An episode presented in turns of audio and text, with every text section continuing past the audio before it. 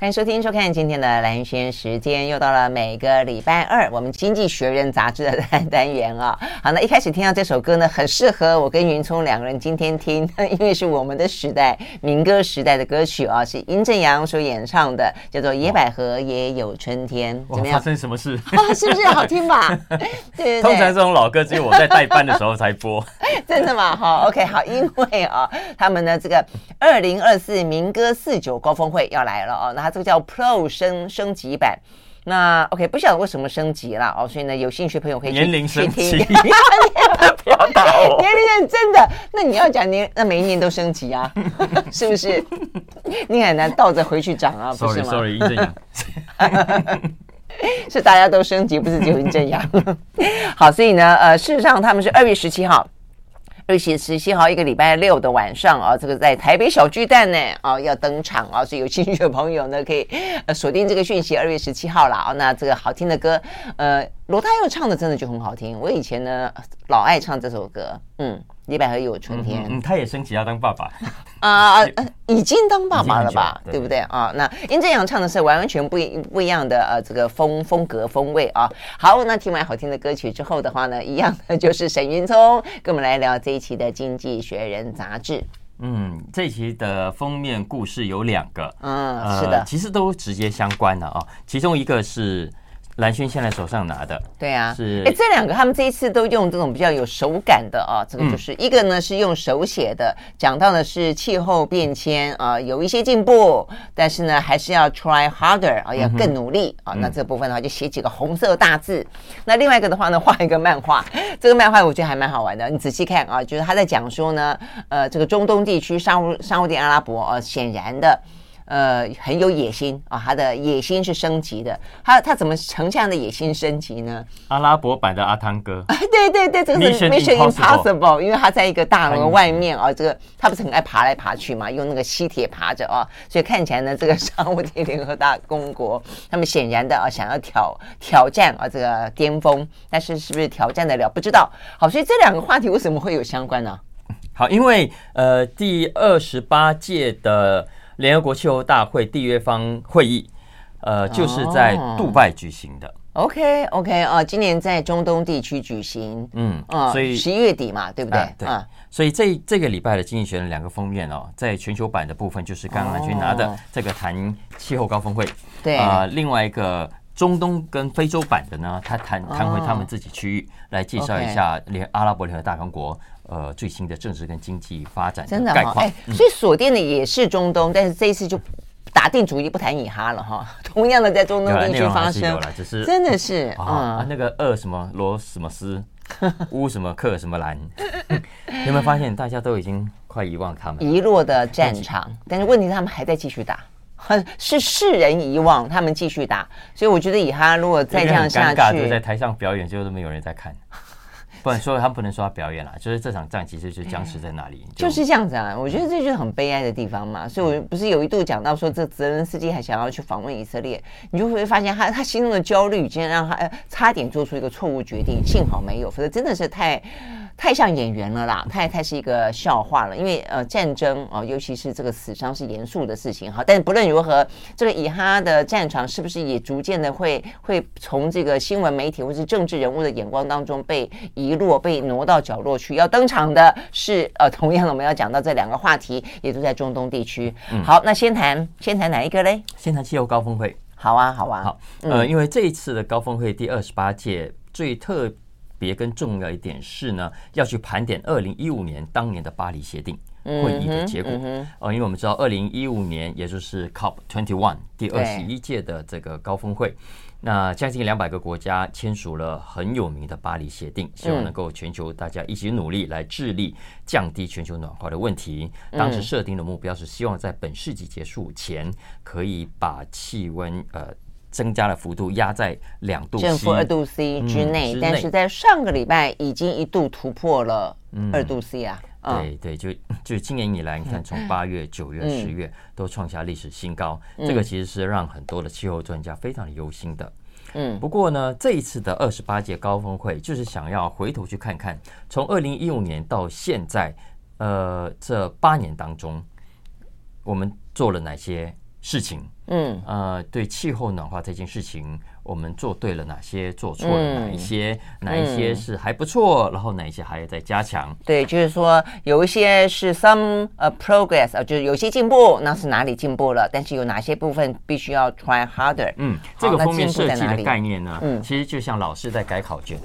嗯哼，啊，有啊，什么 A B C D E，什么 B 加 C 加，对不对？啊，对，这这个 D minus 是还没做到的，D 也是还没做到的，D 也是还没做到的。哦，OK，哎，那好，那哪里才啊？投资？对，就是目前为止，他说最糟的人类，我们在商业上对改善全球暖化的投资还是不够的。嗯嗯，然后我们在调试适应上也还是不够的。嗯，那对。，give me to commitment 承诺，对，有更糟，它最糟的是，对对对，我们对我们要信守承诺这件事情完全没做到，完完全全没有没有 A 耶哈。嗯，但但其实其实是有的啊，它只是嗯在封面上没有特别的呈现，因为我们知道当年的巴黎协定虽然招致也不少批评的，因为喊得虽然很大声，可是我们要知道，呃，这个高峰会是呃没有牙齿的老虎。他们其实没有办法强制所有的成员国，你签了之后一定要干嘛不可，所以其实都还是得靠各成员国自己，呃，真正要有决心的去努力这件事情啊。而且呢，呃，其实，在当时一直到现在，我们都知道，传统的能源，呃，至少在我们可见的未来都没有办法终止的，都没有办法结束呃传统能源的时代。呃，但是呢，至少在当时。呃，我们所有参与推动的人，以及我们后来自在参与评论，都认为，至少呃，一个很重要的成就就是，它可以定确明确的定出明确的目标跟方向。嗯，然后呢，引发政府跟政府之间、民间的投资机构大家一起来关注，并且希望可以展开计划。嗯，好，所以这八年来的确是有 positive，就是正面的结果的。比方说，举几个数据来给大家听。当时呢，呃。大家要去看到，如果政策不改变，过去这八年来，当时大家认为，二零一一年全球的暖化，呃，将会破三度 C，正负三度 C 啊，嗯，呃，会比工业前啊。其实如果没做这些事情的话，会更糟，就是，而且糟的程度比想象中的还要来的严重。是是，但是也因为有巴黎协定，那很多的国家虽然有很多还是没有，动作比较慢，可是整体来说有朝着对的方向去。所以经济学人说，如果哦朝继续朝这个正确方向去的话，嗯、那么渴望呃原本的三度以西以上会变成二点五到二点九度 C。嗯嗯，哎对对，你只能惨笑对吧？嗯嗯，好，为什么？当然也是跟过去这段时间来的这个再生能源越来越便宜啦，也更加的普及有关。二零一五年，嗯，太阳能的光电设备。的这个装置容量大概只有两百三十 gigawatt，嗯，去年呢已经来到一千零五十 gigawatt 啊，所以呃，你从很多的数据，包括说呃排碳的数量啊，然后碳价嗯，呃碳机制的形成，现在也比当时要好的很多。嗯嗯，哎，所以显然真的是在过去八年间，如果没做这样的事情，会有多严重？我我这个确定不是安慰我们吗？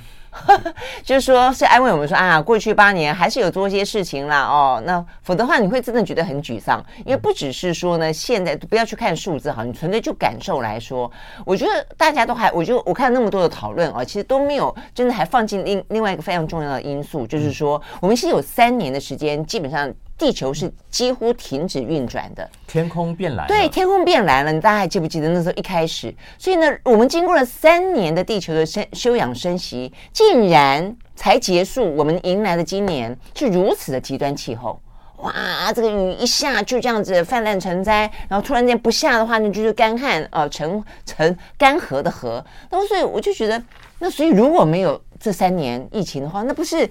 太可怕了嘛！哦，所以到底这个状况是怎么样啊？就是说，呃，当然啦，就是我我当然相信，就是有开会总比没开会好，有制定一些目标总是没有制定目标好，有共同的呃有一些行动总是比没有行动好。但是我这些行动是不是真的应该要 try harder？所以我们休息了再回来继续谈。I like 103, I like radio. 好，回到蓝轩时间，继续和沈玉聪啊来聊这一期的《经济学人》杂志哦。所以我们刚刚讲的封面故事哦，是讲到在十一月三十号即将在这个中东地区哦，这个在杜拜登场的气候变迁会议了哦。那所以的话呢，呃，真的很可怕哦。这个也不过才疫情才恢复，希望经济反弹没反弹。但是的话呢，该反弹的呃，不该反弹的都反弹了，包括了我们刚刚讲到的这个气候变迁、极端气候啊，在今年野火啦、温度飙高温啦，然后的话哦等等哦，这个旱涝分明等等。好，所以呃，到底该哪些部分我们真的该做，但是却呃距离目标落后太远的？嗯，其实太多了。他说，比方说像巴黎协定啊，他就开始在检讨，虽然提供了呃整个架构跟基础。嗯可是呢，并没有呃提供所需要的投资，这也为什么他在这里的封面 investment 给他打了一个 D。嗯嗯，嗯，而且其实老实说，更实际就是蓝轩刚刚讲的，呃，如果说我们用生病来比喻，地球就是已经生病了。嗯，就二十呃巴黎协定也好，呃过去每一届的高气候高峰会，其实是想办法找出呃治疗的方法。嗯，但是这个病毒已经存在了。嗯，也就是说，这个癌细胞已经存在了，你你你目前只能延缓，嗯，呃，改呃设法让它不会再进一步的恶化，但是你并没有办法回头去治疗，嗯，完全的根治它。其实我们现在气候的问题也是一样的，我们虽然呃有想要尽可能的延缓，嗯，但没有办法让现在的呃排碳。的状况改善。事实上，我们排碳到现在为止都还是在成长的。对啊，只是如果没有这么做，成长的会更快，我们排碳会排得更凶。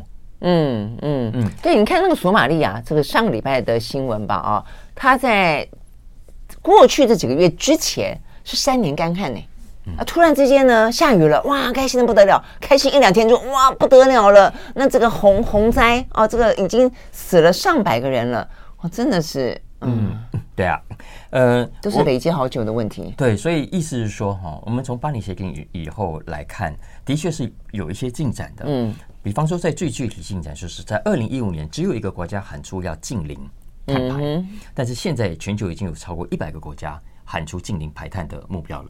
嗯，所以至少光是呃愿意呃投入喊出这个口号，嗯，说要净零排碳，呃，已经是非常难得一个进展。可是呢？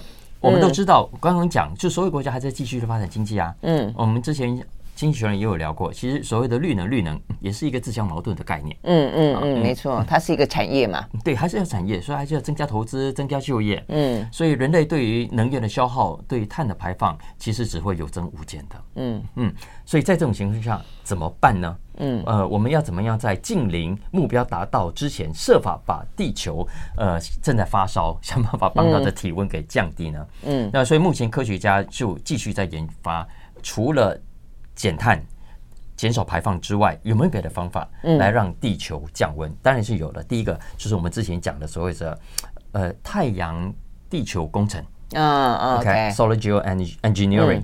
呃，这个基本的概念就是我们在大气层，对，替他呃打个阳伞也好啦，啊，替他做个什么样的防护罩也好，把阳光的热量 反射回去，反射回去也好，还给你，还给你，还给你啊！对，然后设法用所谓的太阳地球工程，嗯，的科技。来让地球所吸收到来自太阳的热能不会那么高，嗯，进而来改善地球的暖化问题啊，嗯，当然，呃，这是其中一个，其实经济学人非常重视的看法。我如果没有记错的话，去年年底他在预测今年的呃重大发展的时候，他认为太阳地球工程科技会是今年非常重要的事情。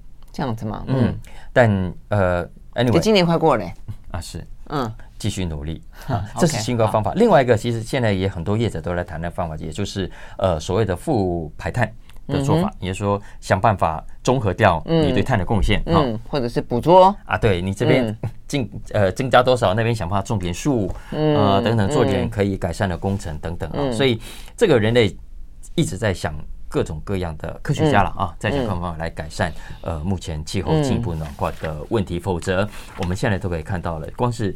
蓝轩刚刚讲的，你说疫情一过去，气温又在创新高了。嗯嗯嗯，对啊，真的好，你好像就是好像不曾停止过脚步的感觉。嗯，但是事实上，我们确实是按了暂停键三年了。三年好像 并没有，并没有让 重新按 play 的时候速度飙得更快。真的，嗯，所以这个问题到底好，所以呢，呃，接下来的话，我想在对呃十一月三十号，呃，开始召开十几天在杜拜，嗯，所以这一期《经济学人》也有另外一篇文章，把焦点放在杜拜。所属的阿拉伯联合大公国，诶，为什么之前杜拜不是很糟吗？不是又发生金融风暴吗？嗯，诶，怎么默默的好像还是很厉害的样子？现在又举行这么重要的一个全球高峰会。嗯哼，OK，好，所以我们看看呢，到底呢，从这个经济面的角度，从国家发展的角度来看的话呢，呃，这个沙乌地阿拉伯呃又状况如何？马上回来。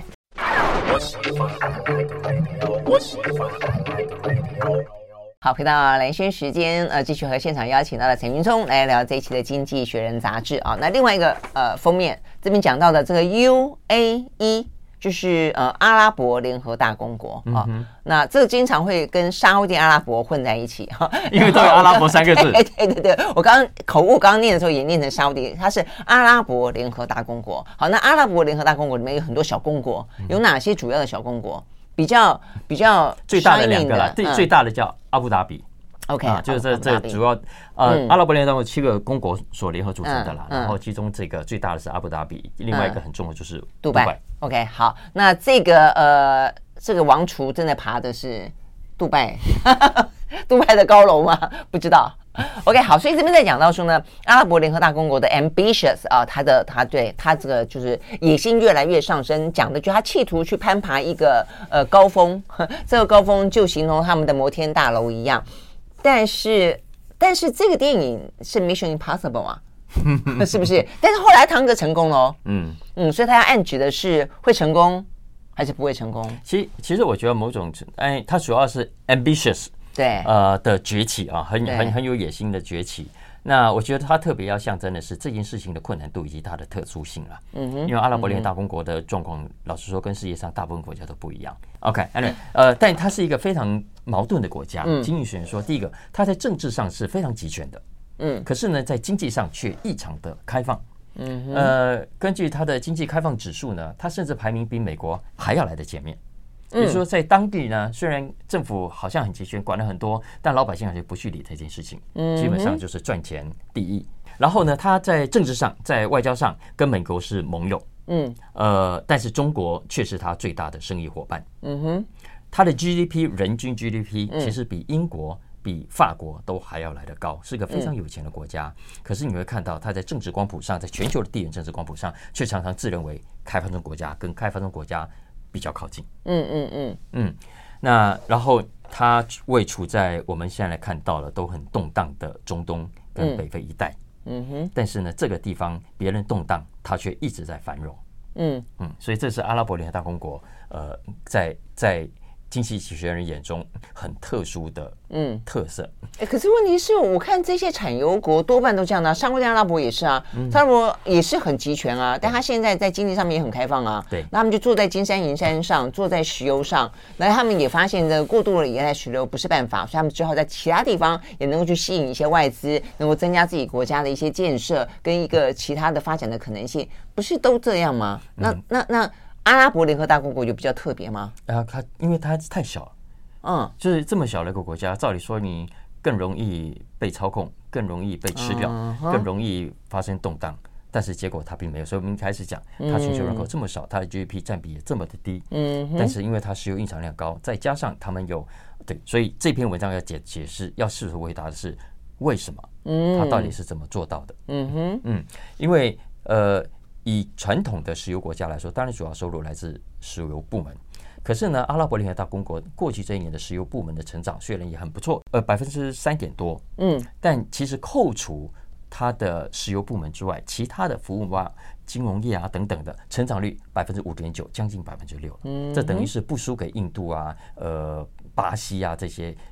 其他的开发中国家了，嗯。嗯，主要的原因就是它可以吸引大量的人力跟财富流进阿布扎比、流进杜拜，呃的这几个重要的发展的项目，嗯嗯嗯。那所以经济学人就帮他整理说，呃，你可以从阿拉伯联大公国的成功看出几个呃，学到几个 lessons 啊，说有三个。第一个呢是发挥你的强项，OK，to play to your economic strength，你的强项是什么？嗯、呃，他的强项，比方说就是有钱，嗯，嗯。有钱就会吸引更多有钱的人来，所以他其实掌握了很多的资金管道，嗯，也因为掌握了很多资金管道，就像比方说，呃，有些人就知道去哪里找钱来做他要做的生意，嗯、你就没有，嗯，啊，阿布达比就有，杜拜就有，所以他说啊，现在最热的是什么产业？AI，嗯哼，所以 AI 呢，现在阿布达比也好，杜拜也好，都投入了很多的资金，找了很多国外的高手进去。嗯，像最近当我们也聊到 OpenAI 那个 Sam Altman，他其实有另外一个计划正在进行中，就要做一个跟 AI 半导体有关的。嗯，那据说这个计划背后出钱的人就是上来自中东的资金啊。那阿拉伯联合大公国据说现在在 AI 的投资排名仅次于。美国跟中国是全球第三重要的。嗯、OK，嗯，所以你知道说他为什么他这么小，呃，但是经济学人要特别把他拉到封面故事上来。嗯嗯嗯，对，我觉得好像很多在全世界看到的游戏，只要是看起来特别的赚钱的，发展性特别的的高的，或者潜力特别的的的多的，背后的所谓的天使。最大的天使很多都是中东的富豪，不是吗？嗯，嗯，包括软体银行，对啊，都是啊。然后，所以软体银行投资了很多，背后也都是中东的资金。嗯，是啊，嗯，所以这是第一个，就是你的你钱多。第二个是开放的拥抱外国人才，因为要知道很多的国家，不管是欧美、呃中东，老实说都很怕外来的人，都觉得你们是来抢我们的饭碗，你是来抢我们的服役力的。嗯，可是呢，呃，阿拉伯联合大国我知道。光凭他自己这一百万人口是不够的，嗯嗯嗯，所以他必须想办法吸引去来自全球各地的人才，跟资金进来，把自己，所以你要吸引他们，你要先怎么做？你中文自己老是破破烂烂的，然后自己很集权、很封闭，然后让大家不愿意来你这里生活嘛啊，所以他为了做到这件事情，就要想办法去想，哎，从外人的眼中来看，我这里值不值得他居住？我这里值不值得他来经商？嗯、啊，所以为什么杜拜过去会盖这么多现代化的大楼，嗯、会花这么多钱搞得自己金碧辉煌？嗯，其实目的也就是希望让大家来到这里觉得哇，你来到一个非常高级的国家，在这里实在太棒了，所以更愿意来这里居住。嗯，也因为居住愿意来居住，所以会带来更多的资金。嗯嗯嗯，OK，嗯，所以他在二零一九年其实曾经推出一个叫做黄金 Visa，我们都知道啊，很多国家有所谓，反正你有钱来，我就可以提供给你长期居住的。条件，呃，那相反，相较之下，你就必须给我带来，呃，你更多的钱以及你更多的专业，嗯嗯嗯，所以开放以及接下来要讲的第三个，继续的打造良好的贸易关系是很重要的，因为现在我们都知道，为了对抗中国啦，呃，所以很多国家都有自己的产业政策，然后呢，都竖起了贸易保护壁垒，嗯，可是，然后阿拉伯联合大公国经济学人说是相反的，嗯，他在这段时间世界越乱，他心越静。嗯哼，越开门，嗯，呃，做他的生意。啊。比方说，最近他就跟印度签署了自由贸易协定，据说就让他的贸易成长，双边贸易成长成长了百分之十六。嗯，OK，所以，所以以上呃，就是经济学人有为阿拉伯联合大公国为大家做了一个呃，怎么说介绍吧。嗯嗯，OK，所以它有点像去政治化，有没有？就经常把所有的政治的纷扰啊，这个地缘政治也好啦，呃，强权政治也好，通通的要我选，但我不选，我就是一就是很专心致力的往一个经济繁荣的方向去去走，有点像这个样子啊。对啊，可是经济学人这篇文章最后老实说还是有把它拉回政治来，还是觉得你这样子太极权不行。啊，他自己本身的政治集权啊，但是他其他的全球的政治他不碰就是了。好，我们休息再回来呢。另外有个国家啊，他。看起来的话呢，在选举期间，哇，满嘴都是政治。然后的话呢，对于这个美国呢，极力的靠拢哦，甚至说他们要废除他们的货币啊，要通通改成美元。然后呢，批评啊，这个中国呢干预他的大选。然后呢，现在当选了之后呢，又重新调整了哦，欢迎呢习近平去出席他的就职典礼。我们要聊的是呢，另外一个呢，所谓的阿根廷的川普当选之后的阿根廷。马上回来。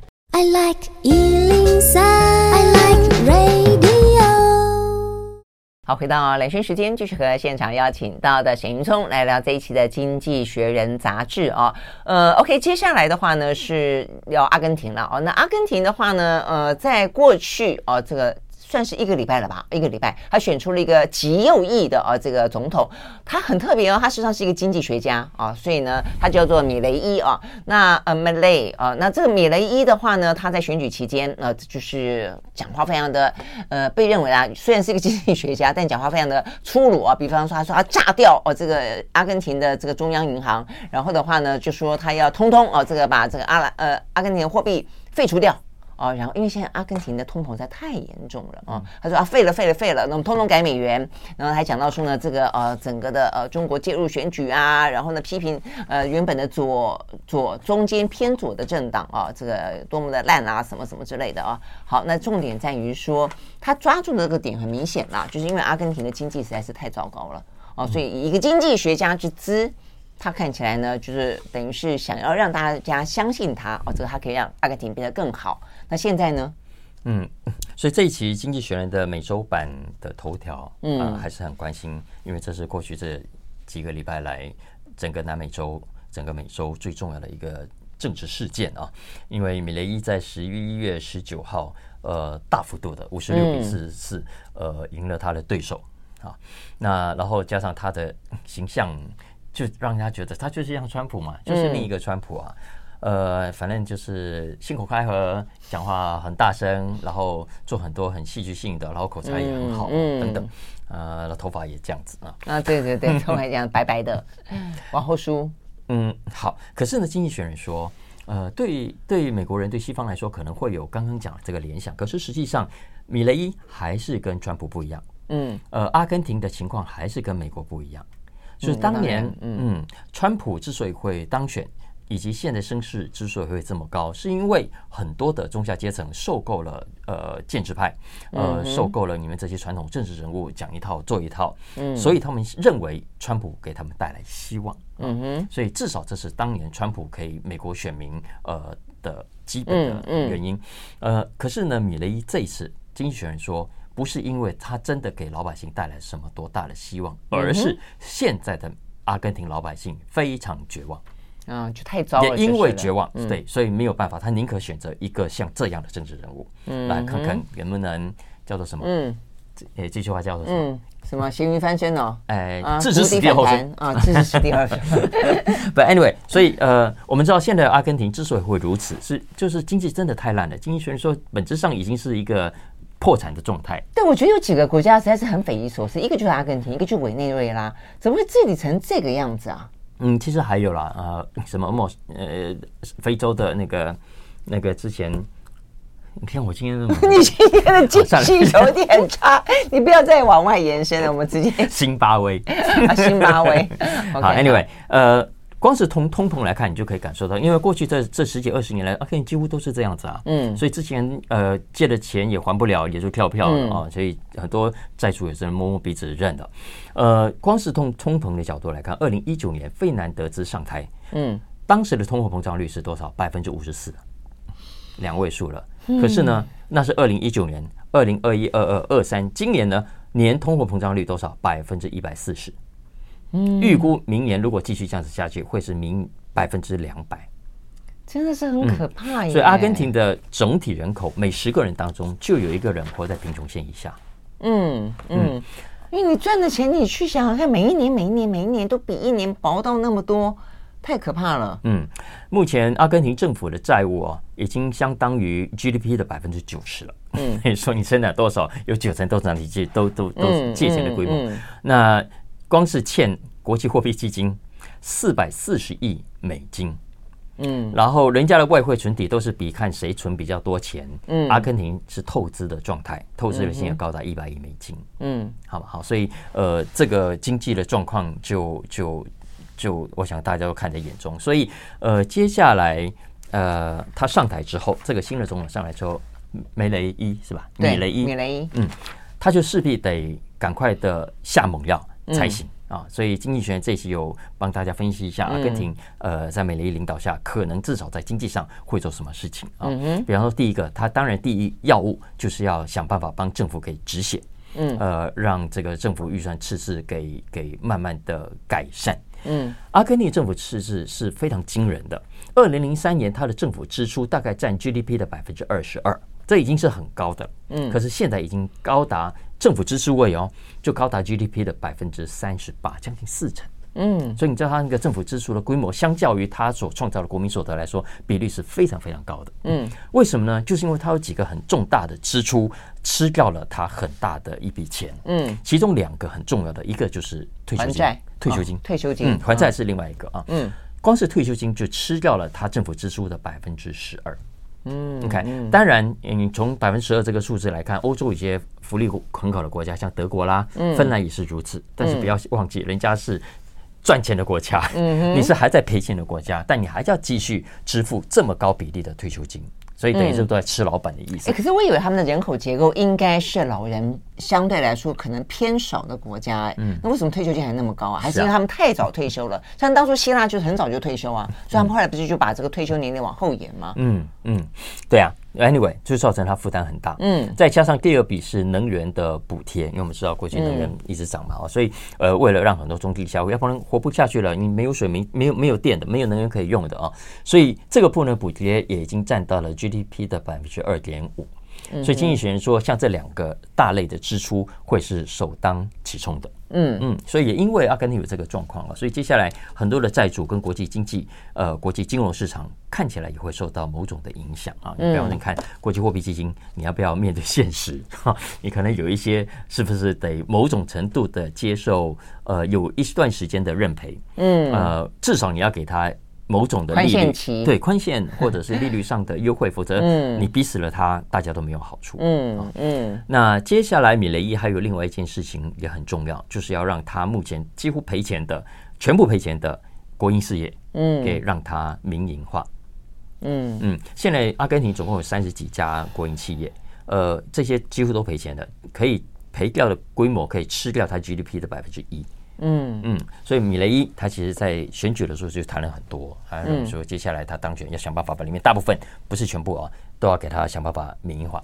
嗯，那当然最戏剧性的政策，他的口号就是要美元化了。对啊，啊，那但经济学人说哈，通常要美元化也不是不可行啊，尤其是当你国家已经一穷二白，嗯，然后你的汇率、你的货币根本没有人要的时候，所以你的确可以。要朝这个方向去哦，呃，厄瓜多尔啦、巴拿马啦，现在美国之外有另外八个国家也是美元化的，也是采取美元作为它主要的货币，所以不能说它不行。可是呢，要做这件事情，你必须有某种的长期准备跟规划。嗯，OK。可是你说，阿根廷目前看起来没有规划，也没有时间去给他好好去准备。嗯嗯，因为要知道，现在光是汇率啊，在阿根廷对美金啊，有有好几十种，嗯，就是不同的单位。当然，最主要是官方跟黑市。嗯，官方规定啊，现在一美金可以换三百六十五 pesos。嗯，OK，呃，而且还有外汇管制，就是每个人每个月只能换两百块美金。嗯哼，OK，所以大家可以想象。你如果是阿根廷，通货膨胀这么严重，你是不是第一时间领到薪水，赶快把它换成美金？对啊，所以对美金的需求是非常强烈的。所以官方的这个限制完全不符合实际上需求，然后加上这个汇率真的太偏离现实，所以我们刚讲哦，官方汇率是一美金换三百六十五 pesos，黑市黑市有多么夸张？黑市呢，一块钱美金要花要一千 pesos。嗯。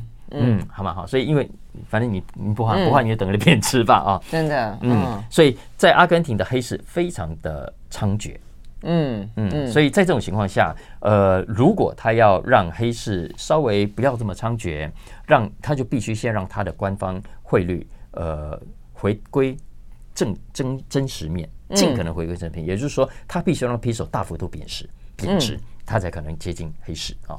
那在这种情况下，当然很需要的就是更多的外资进来。为什么？它你必须先稳定这件事情，国外投资才可能就哦 OK 啊。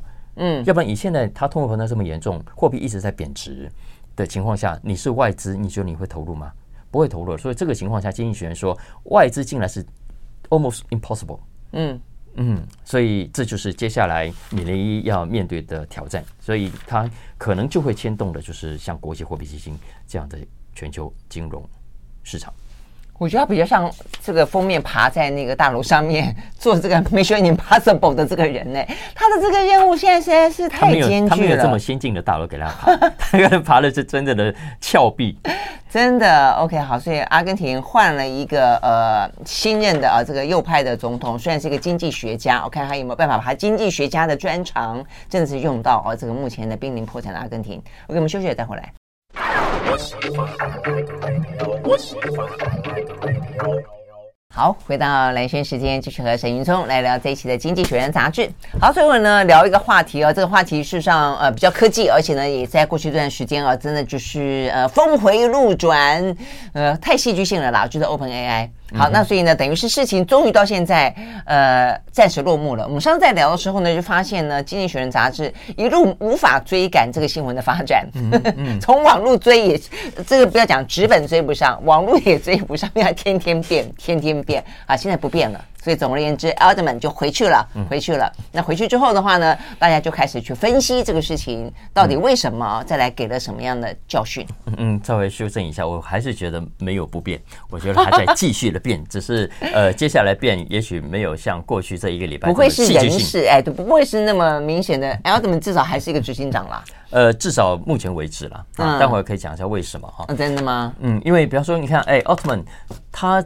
本来就是独立创业的人，他现在当然有微软在支持他，可是不代表他完全会听微软的话呀。嗯哼，啊，他的另外一个 co-founder Brockman 其实也都是啊，所以他们基本上自走炮。你说接下来呃，微软可以控制他们到什么程度？我觉得也是要打一个很大的问号。Anyway，这一期大家如果关心这个题目的话，可以看看《经济学人》，它有两篇文章。嗯啊，应该说三篇文章啊，这谈 Open AI 呃这次事件的始末啊，以及他为大家整理出来的他他看到的几个角度了啊。嗯，因为我们这个事情，因为短短就几天之内，十一月十七号把他被 fire，十一月十九号微软说，那你来我这里，嗯，然后再隔两天马上说哦算了，你回到 Open AI 吧哈。嗯，那但经济学人认为这个事件看起来好像回到原点，但已不是昨日。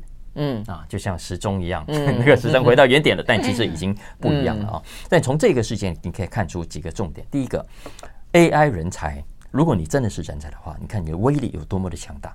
嗯，你看这整个事情啊，不管是董事会，你看董事会里面都是 AI 的专家，嗯哼，然后 Sam Altman 自己也是专家。然后这些员工，这七百多名员工也都是专家，所以大家都都没有在怕的。所以看董事会说要 fire 我就 fire 你，然后 Sam Altman 你 fire 我，那我就走。然后员工说啊，你要 fire 走，那我们也走。嗯，所以搞到最后，你看大家都很强，大家都有恃无恐。为什么呢？因为现在所有全世界的科技公司都在敞开大门欢迎这些真正的 AI 专家。是啊，是。所以第一个，你看专长多么重要哈。再第二个，呃。这个事件也让我们看到了 Open Open AI。你看，过去这一年来虽然很很很热门、很受欢迎，然后大家也看到说，哦，微软出了很多钱，占了百分之四十九，但其实大家并没有特别去注意到，它其实是在一个非盈利架构下的盈利组织。嗯嗯，对。所以其实 Open AI 呃这个治理架构是很奇怪的。嗯啊呃，所以接下来你可以看到 Sam Altman 回国之后，呃呃，经济学人是说了，呃。AI 这个东西，会有越来越多的专家从过去的学术上的理想主义者，嗯慢慢的必须转型为商业上的务实主义者。嗯嗯啊，但这个怎么调节？我觉得真的就是是成是这个事情整个吹开迷雾之后呢，我觉得最大的最大的挑战。嗯，没错没错，那这最好说。但这个事情之后，呃，总的来说，你可以看 AI 这个产业跟大人啊，啊，他必须去去理解，呃，比方说。整个科技未来的管理不可能只靠这些公董事会的，也不可能靠 Open AI 这样的一个号称要做非营利组织来平衡 AI 所可能带来的威胁。所以，如果我们要平衡 AI 的这个科技的进展，让它想办法为人类带来更大造福人类，另一方面又同时要去监控 AI 所可能带来的威胁，其实是需要整个产业呃朝一个更新的方向去讨论的。嗯嗯嗯，所以他的意思说，单单 OpenAI 自己在那边呃拘泥于是不是非盈利啦，嗯、不是，他他实际上需要整个产业来来面对这个那么重大飞快的进步，以及可能面对的一些。因为最重要的原因就是我们上个礼拜有讲到的，嗯，AI 目前要研发，你需要大量的资金，你需要大量的人才。嗯嗯，然后这个并不是任何一个单一的非营利组织所可以达到目标的，更何况这个目标，呃，这个非营利组织还是一群的学术理想主义者在把持。嗯，所以在这种情况下，你从 AI 呃这个事情的发展，你可以可以可以可以经济学人说可以可以得到以上的启示。对啊，对，不过说实在话，就变成说。这些所谓的理想派，可能也必须要意识到说，不要太天真。怎么会有那么多人捧这么多的钱，动辄什么一百亿美金啊，多少亿美金来这边给你？所以他们可能要的更多的，难免会是一个发展跟利润。所以怎么样的去求取平衡点，我觉得这是接下来，其实现在此时此刻，其实都全世界都在高度关注的啦。哦，OK，好，那我们就谢谢沈云聪这一期。我说今天时间讲的我好紧张。OK，下周见，拜拜。拜拜。